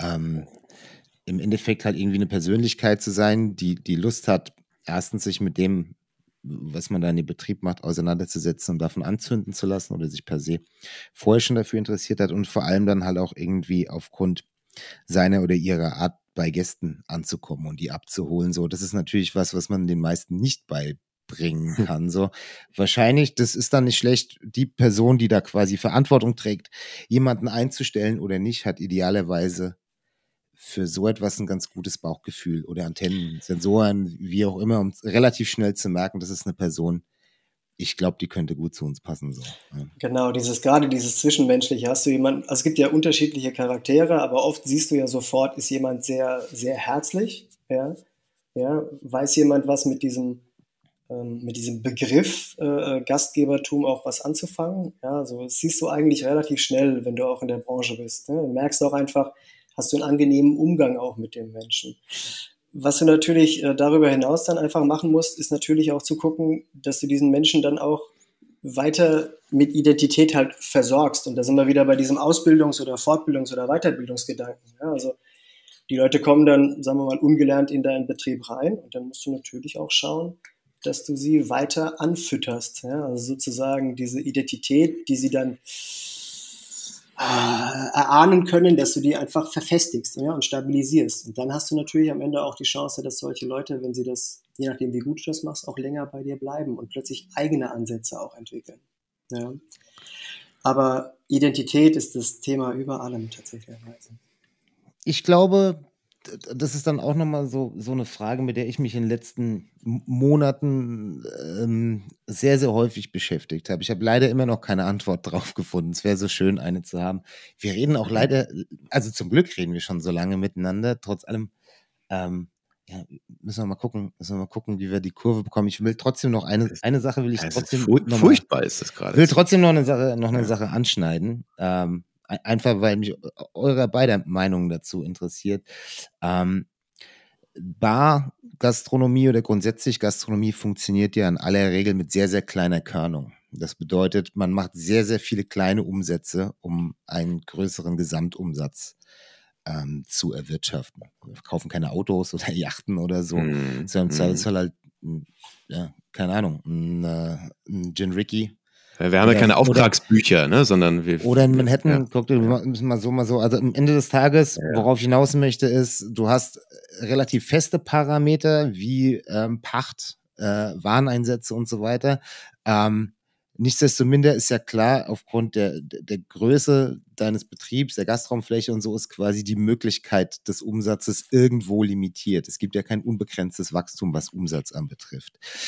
Ähm, und die Branche hat sich ja sehr daran gewöhnt, worüber wir schon gesprochen haben, mit Minijobbern und so weiter. Im Endeffekt teilweise ähm, im Personalkostenapparat, naja, ich sag mal, alle Register zu ziehen, um äh, die Kosten so gering wie möglich zu halten, die trotzdem sehr, sehr hoch sind, nicht falsch verstehen, so, aber durch äh, Nachtzuschläge, Feiertagszuschläge, Sonntagszuschläge, ähm, 450 Euro Jobs, die man anmeldet, also Dinge, die dich halt irgendwie weniger kosten, so ist da ja schon, also so jedes Register gezogen worden, was so nicht ganz fragwürdig gewesen ist, sozusagen. Jetzt ist es aber trotzdem so, das hat Andi äh, Schöler mal gesagt, als er bei uns war, er findet in einer etwas größeren Stadt, ähm, ist einfach so, wenn du dir so Mietspiegel und so anschaust, brauchst du einfach mal 2000 Euro im Monat, um dort zu wohnen, wenn du noch ein kleines Kind hast, normale Ausgaben. So, und da redet er jetzt nicht und äh, pflichtig ihm bei über Trinkgeld oder so, sondern einfach, du musst eigentlich einer Person in einer größeren Stadt 2000 Euro bezahlen als Angestellter, damit er da oder sie leben kann. So, ähm, leider ist es ja so, die Kosten steigen weiterhin so in absehbarer Zeit. Nichts wird günstiger. In England äh, sprechen sie über 600 äh, Prozent äh, mehr Kosten, was Energie und so weiter in den Bars betrifft. Das Oh. heißt, wenn du Pech hast, zahlst du irgendwie, keine Ahnung, äh, 16.000, 17.000 Pfund ähm, für, für Strom und Gas und so, gerade auf der Insel. Auch hier in Deutschland merkt man das ja alles. Ähm, eigentlich, darauf will ich hinaus, Gastronomie müsste ja eigentlich viel teurer sein.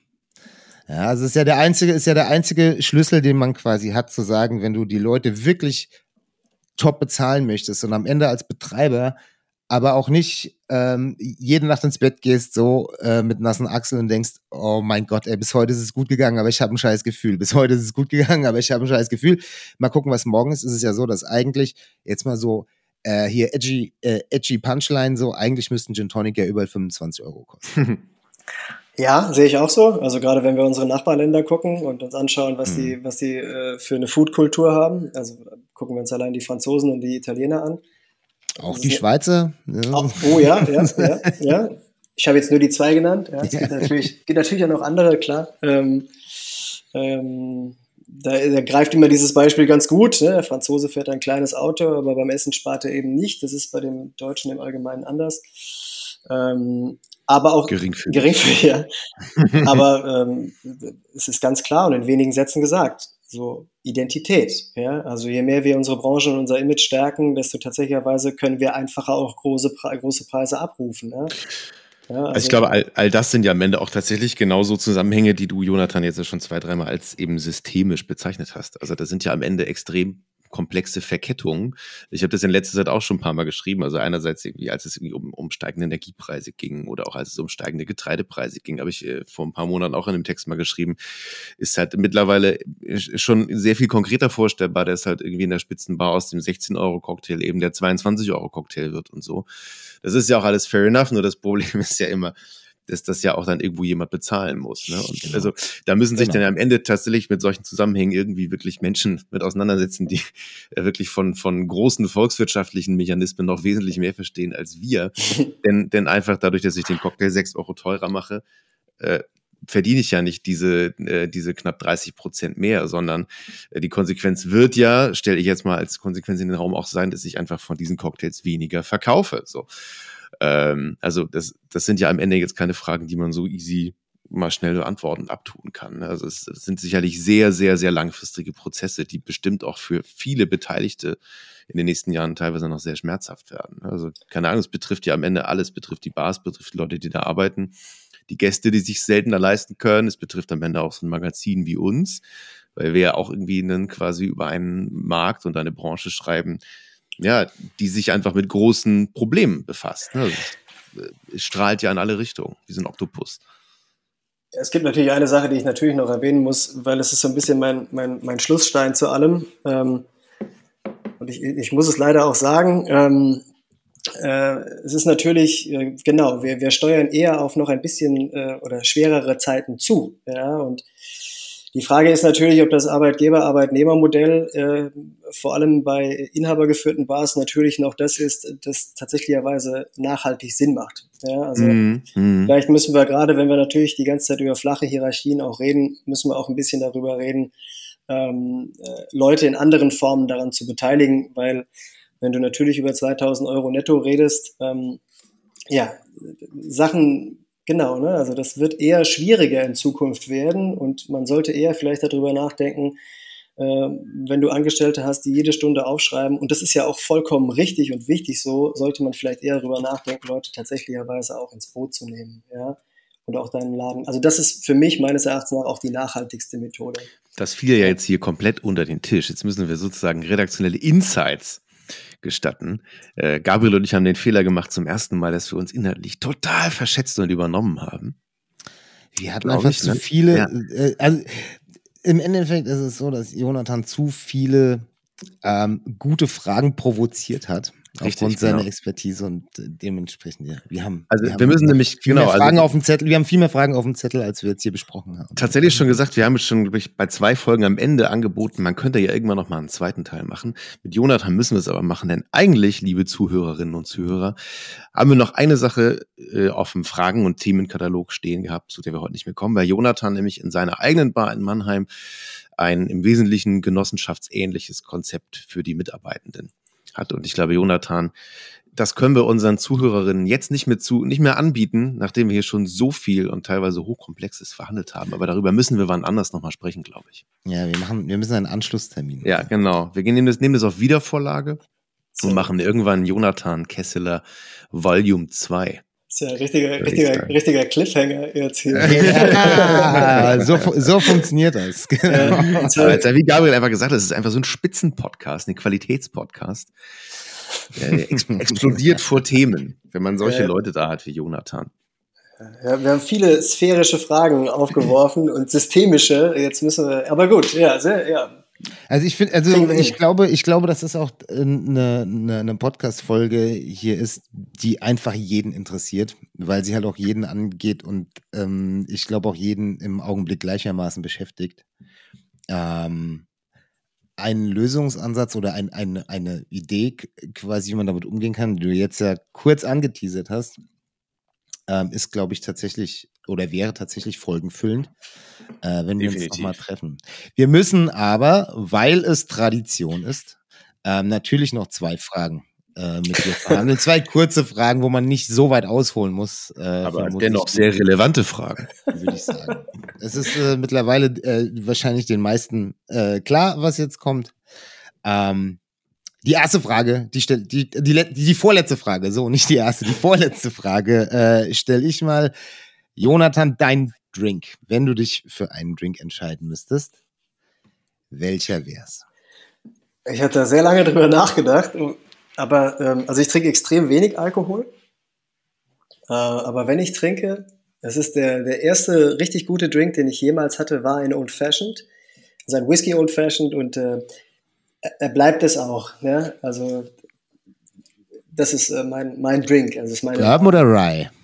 Ah ja, ist auch systemisch, ne? Äh, ja, äh, schon, schon Rye auf jeden Fall. Yes, Da schon Ecken und Kanten. bin ja. ich bei. Das, das war doch jetzt easy und classy. Und das- Im Old Ja. Fashion macht man doch nichts verkehrt. Ja, ja. Und äh, Und was legst du dazu auf, Jonathan? ach so, ähm, ja, ich würde gerne mehr Musik hören, aber ich kriege das selten hin, so komisch das klingt. Ich muss ja die ganze Zeit eure Podcasts hören, wenn ich in der Bahn sitze. Ähm, Tut uns leid. aber wenn ich, Ja. wenn ich ja, eure Schuld. Aber wenn ich, Mea culpa. wenn ich, wenn ich Musik höre, dann höre ich sehr gerne James Blake und mein Song wäre auf jeden Fall äh, Retrogate. Also das ist äh, Boah, So. Ja, da freut sich aber einer gerade. Witzig, weil ich, ich gerade vor wenigen Tagen äh, nach ganz langer Zeit mal wieder äh, im Gespräch mit jemandem, haben wir eigentlich über Feist, also über Leslie Feist gesprochen Mhm. und ich musste an die, an die völlig irre Version denken, die James Blake mal von Feists äh, Limit to Your Love gemacht hat. Und Ah. jetzt, das, ist, das ist jetzt, also zum Zeitpunkt dieser Aufnahme ist das irgendwie gerade drei Tage her, dass ich darüber gesprochen habe. Und jetzt wünschst du dir hier James Blake. hey. Wie stark. Ja, kriegst du natürlich, kriegst du natürlich sofort gerne, Jonathan. Auf jeden Fall. Ja, Steht er schon an der Plattenkiste und wühlt. Fantastischer Musiker. ja, Ja, absolut. James Blake. Ey, ähm, ich könnte noch ewig weitermachen, Leute. Das ist wirklich äh, auch für mich wahnsinnig spannendes Gespräch. Ähm, Wie gesagt, das ist der, der redaktionelle Fehler in der Vorbereitung, dass wir einfach gedacht haben, das Thema kriegen wir in 70 Minuten. Wieder was gelernt, ne? Ja, wir müssen echt noch viele Fragen beantworten. So. Es gibt da schon konkretere Ansätze auch noch, aber es hat so viel Spaß gemacht. Ja, schick mal deine Termine durch. Machen wir gleich ein Follow-up Ja, für, die. Herbst, für die Herbstferienzeit. genau. Sehr, gerne. Sehr, ah, sehr cool. Gerne. Ja, mir jetzt auch großen Spaß gemacht. Ich glaube, ich habe auch in keiner Folge so wenig geredet wie in dieser, weil ich tatsächlich sehr, sehr viel mit Zuhören und Nachdenken beschäftigt war. Teilweise, glaube ich, auch zu sehr mit Nachdenken, so doll mit Nachdenken, dass einem irgendwie auch eine Frage noch nicht einfällt. Wahrscheinlich fallen mir jetzt gleich, wenn wir hier fertig sind, fallen mir noch weitere Fragen ein. Und wenn ich klug bin, schreibe ich sie mir noch auf für äh, Nummer zwei. Wollte ich gerade sagen, die werden dann in Episode 2 gestellt. Genau, Uh. der Jonathan, das war echt, ähm, es war wirklich sehr erhellend. Natürlich auch nicht immer schön, sich sowas anzuhören oder nicht immer schön zu wissen, ah, damit müssen wir uns noch beschäftigen, aber es kann halt nicht immer nur um die richtige Dash-Menge im Cocktail gehen. ne? Nein, Wahrheiten, die man besonders ungern hört, hat man in aller Regel besonders nötig. Ja, genau. damit kommt man ja nicht auf ewig weiter. Es war echt stark. Vielen, vielen Dank für deine Zeit und ähm, das Teilen dieses, dieses immensen Fachwissens, Jonathan. Und wir machen das tatsächlich. Es dauert nicht lange, liebe Hörerinnen und Hörer, versprochen. Das war nicht das letzte Mal, dass ihr Jonathan hier bei uns gehört habt. Dann machen wir noch weiter. Es, war mir, es war mir eine Freude, bei euch zu sein. Vielen Dank. Und umgekehrt. Cool. Ey, see you soon. Hear Ja. you soon. Es Ja. ist ja bald soweit, genau. Wir treffen uns da. Oh ja. Ja, demnächst ist es ja, das ist ja das erste Mal seit richtig, seit drei Jahren. Es gibt auch wieder Awards und da gibt es einen richtigen Barkonvent ohne Maskenpflicht dieses Oh, Jahr. Ich großartig. freue freu mich Ja. drauf. Huhu. Huhu. Gut, ich mache jetzt James Blake an und äh, bedanke mich nochmal bei dir, Jonathan, und ich hoffe, liebe Hörerinnen und Hörer, wir sind in 14 Tagen wieder bei euch auf den Ohren. Bis dann, macht's gut, ciao. Ciao. Adieu. you.